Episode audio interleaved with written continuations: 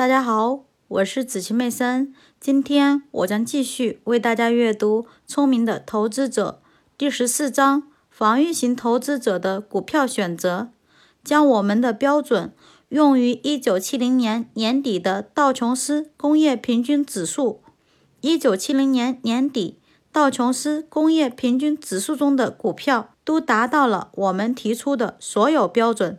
但其中两条标准只是勉强达到了。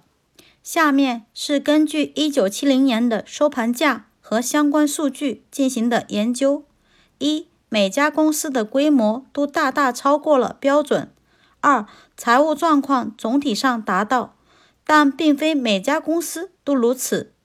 1960年，29家工业企业中有两家企业。没有达到流动资产相当于流动负债的两倍这一标准，而且只有两家企业的净流动资产没有超过其负债。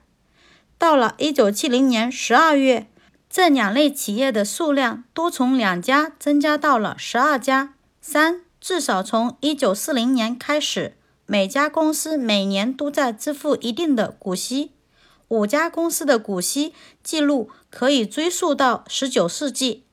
四，过去十年的总体利润都相当平衡。一九六一至一九六九年繁荣时期，没有公司报告有赤字，但是，一九七零年克莱斯勒出现了小额赤字。五，总增长率为百分之七十七，十年内的三年平均数比较。即每年大约增长百分之六，但是有五家企业的增长没有达到三分之一。六年中股价与三年平均盈利之比为八百三十九比五十五点五，即十五比一，这正好是我们所建议的上限。七股价与净资产价值之比为八百三十九比五百六十二。这也正好在我们所建议的1.5比1的限额内。可是，如果我们将同样的七条标准应用于每一家公司，就会发现只有五家公司能满足我们所有的标准。这几家公司为：American Can（ 美国电话电报公司）、Anaconda、Swift 和 Woolworths。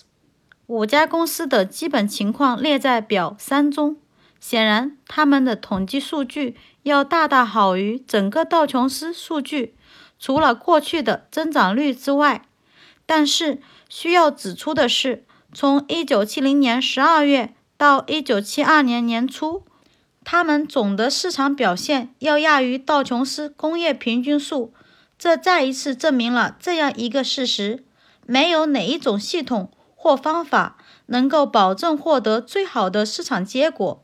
我们所要求的标准只能保证证券组合购买者得到他应该得到的价值。